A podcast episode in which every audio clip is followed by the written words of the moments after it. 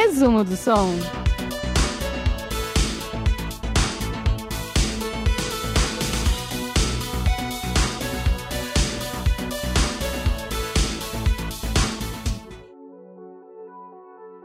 O ano era 1983. Após lançarem três álbuns, a banda australiana In Excess poderia se considerar uma banda local bem sucedida em seu país de origem. Seus álbuns vendiam razoavelmente bem e eles até conseguiram um relativo sucesso na época, The One Thing, que alcançou o top 20 nas paradas musicais na Austrália e chegou ao top 40 nos Estados Unidos. Mas a banda queria mais e desde a sua formação, ela tinha tudo para conseguir isso. A banda contava com três irmãos que estranhamente não começaram tocando juntos. Tim, o mais velho, aproveitava a hora do recreio para tocar guitarra com o um amigo Kirk Pengley e juntos formaram uma banda chamada Guinness. O baixista Gary Beers tinha a mesma idade de Tim, mas acabou conhecendo primeiramente Andrew, o irmão do meio, durante um show em uma festa em um clube de surf. Eles acabaram formando uma banda chamada Dr. Dolphin e quis o destino que Andrew conhecesse Michael Hutchins após salvá-lo de levar uma surra de um valentão na escola. Já o irmão mais novo, John, que sempre demonstrou seu talento dentro de casa, só não tocou junto do irmão mais velho porque quando o Guinness foi formado, John tinha apenas 9 anos de idade e não poderia tocar em bares. Mas em 1977, esses grupos se separaram e os irmãos e melhores amigos acabaram se juntando sob o nome The Ferris Brothers. A combinação era perfeita. Tim fazia o papel de irmão mais velho e cuidava do lado empresarial da banda, agendando shows e cuidando das finanças. Andrew era um excelente compositor e assumiu a direção artística do grupo. John era um músico virtuoso e, com a ajuda de Gary Beers no baixo, formavam uma cozinha sólida que trazia segurança ao resto do grupo. Gary também tinha uma memória incrível e muitas vezes ajudou Michael nos shows, quando, entorpecido pela adrenalina, ele esquecia trechos das letras, sendo prontamente auxiliado ao pé do ouvido por Gary. Kirk sabia tocar vários instrumentos e chegou a assumir os vocais em algumas músicas no começo do grupo. Aliás, as harmonizações vocais do InXS se tornaram famosas exatamente porque Kirk, John e Andrew cantavam muito bem. Mas como Michael Hutchinson não tocava nenhum instrumento, acabou assumindo de vez o posto de vocalista, uma decisão que foi fundamental para o sucesso do grupo. Michael era famoso por sua presença carismática no palco, uma mistura de Mick Jagger e Jim Morrison, aliada à sua voz versátil, carregada de emoção e sensualidade que permitia que ele navegasse entre baladas melódicas e músicas mais agressivas com facilidade, adaptando-se ao estilo musical eclético do In Excess que variava entre o rock, a new wave, o pop e o funk. Dream on, white boy, white boy. Dream on, black girl, black girl.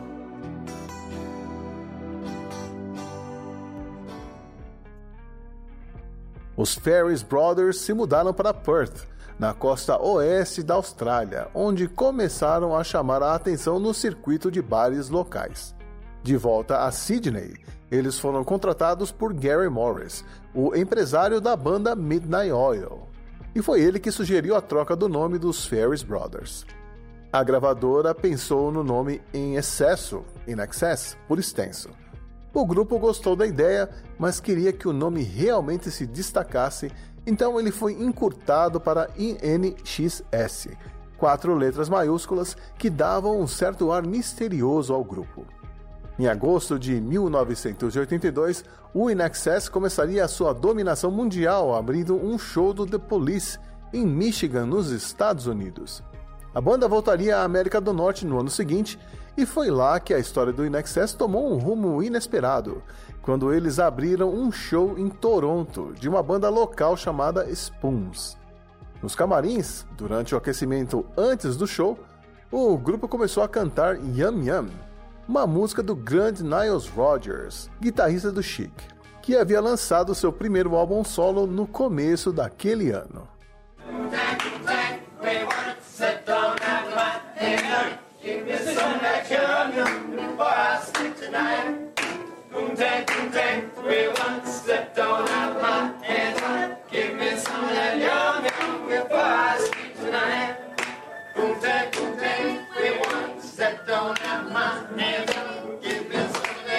Que eles não sabiam é que a banda Spoons era produzida pelo próprio Nile Rodgers, que estava na cidade na mesma época para ver o show do Spoons e para conversar com Daryl Hall e Joe Note sobre um possível trabalho.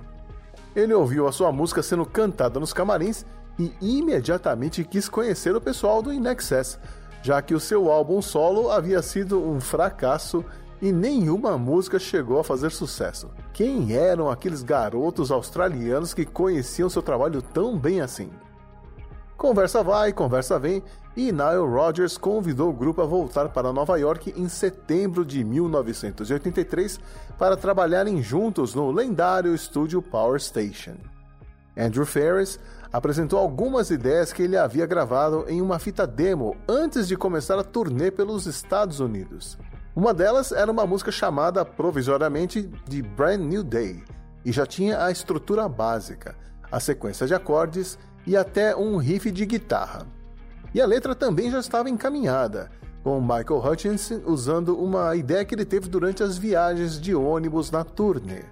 Ao ver um grupo de crianças brancas, negras e asiáticas brincando juntas, ele comentou que os adultos deveriam seguir o exemplo delas. No estúdio, o trabalho de Nile Rodgers foi discreto. A música tinha uma levada funk perfeita para receber o toque de gênio de Nile Rodgers, mas este se limitou a fazer sugestões pontuais, reconhecendo que a música era um sucesso pronto. Porém, Nile Rodgers contribuiu de duas formas. Primeiro, ele sugeriu trocar uma palavra da letra original. Ao invés de mencionar um garoto branco e uma garota branca, a letra passou a falar sobre um garoto branco e uma garota negra, ou seja, um casal interracial. E isso era o bastante em 1984 para causar controvérsias. Dream on, white boy, white boy. Dream on, black girl, black girl. Then wake up to a brand new day. To find your dreams are washed away. Anos depois, Nile admitiu que a sugestão, apesar de fazer sentido e ser necessária, pode ter contribuído para que a música não fizesse mais sucesso nos Estados Unidos, pois várias rádios boicotaram Original Sin e a tiraram da sua programação. Outra sugestão vinda de Nile Rodgers foi convidar o amigo Daryl Hall para cantar em Original Sin. Para surpresa do INXS, e também do próprio Daryl Hall, que já tinha ouvido o In Excess e sabia que eles eram bons cantores. Mas ele jamais perderia a chance de participar de uma música produzida pelo Nile Rodgers e foi até o estúdio se juntar ao grupo. Mas na hora da gravação, os garotos do In Excess ficaram intimidados com a presença de Nile Rodgers e Daryl Hall. O Nile sabia que trabalhar com músicos intimidados nunca funciona, então ele pegou a guitarra e sugeriu ao grupo que eles ensaiassem a música todos juntos para sentir o que precisava ser feito. Mas secretamente pediu ao operador da mesa de som que gravasse tudo o que eles tocassem. Foi assim, em uma única tomada de primeira, gravada sem que a banda soubesse que Original Sin nasceu. E como um sinal de que não era preciso mais nada, na última batida do bumbo, o pedal de John quebrou, impossibilitando que as gravações continuassem. O resultado ficou perfeito.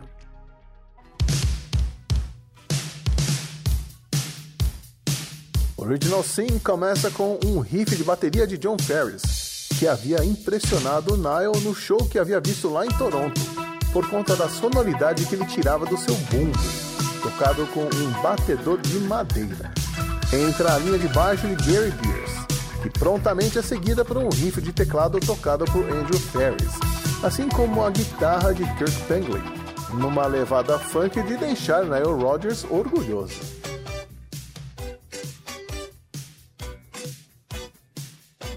Os vocais são um show à parte. In the name of love, yeah! You thought what a pity. Dream on, white boy, white boy. Dream on, black girl, black girl.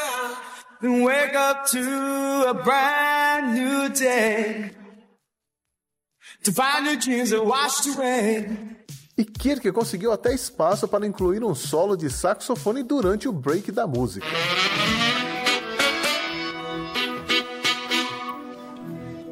Lançada como single em dezembro de 1983, Original Sin se tornou a primeira música do INXS a ficar entre as 10 mais da parada australiana, onde eventualmente chegaria ao topo no início de 1984. Até hoje, é a única música do grupo a liderar a parada em sua terra natal. E ajudou o álbum The Swing a ganhar o disco de platina duas vezes, tornando-se um dos cinco álbuns mais vendidos de toda a história da música australiana. E é por isso que Original Sin entra para a galeria de músicas que ganharam uma edição no resumo do som.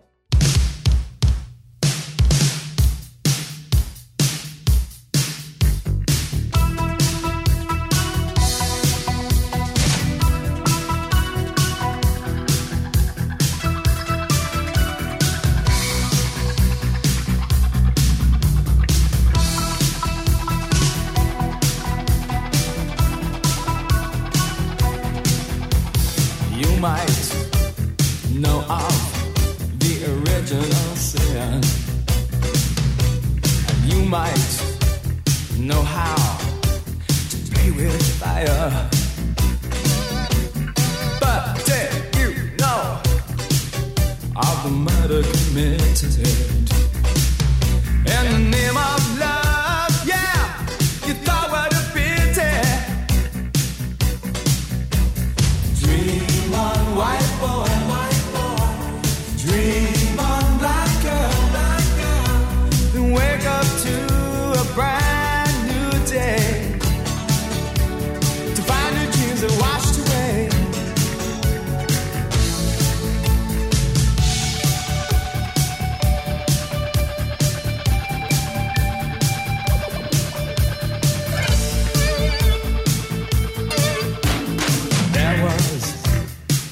Time when I did not care. And there was a time when the facts did stare. There is a dream, and it's held by many. Well, I'm sure you have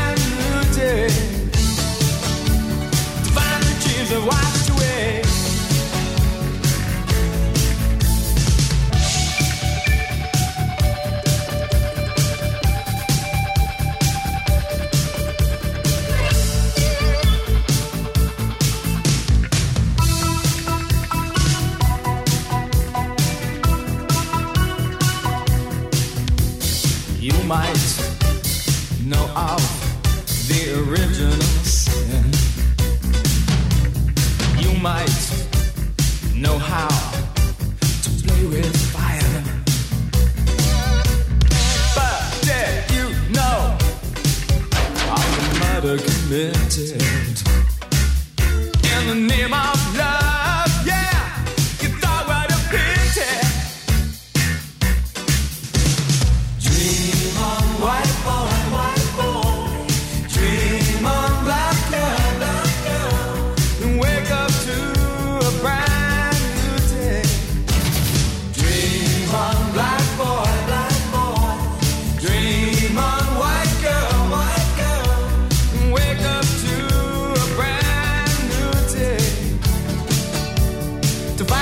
is a watch to a dream.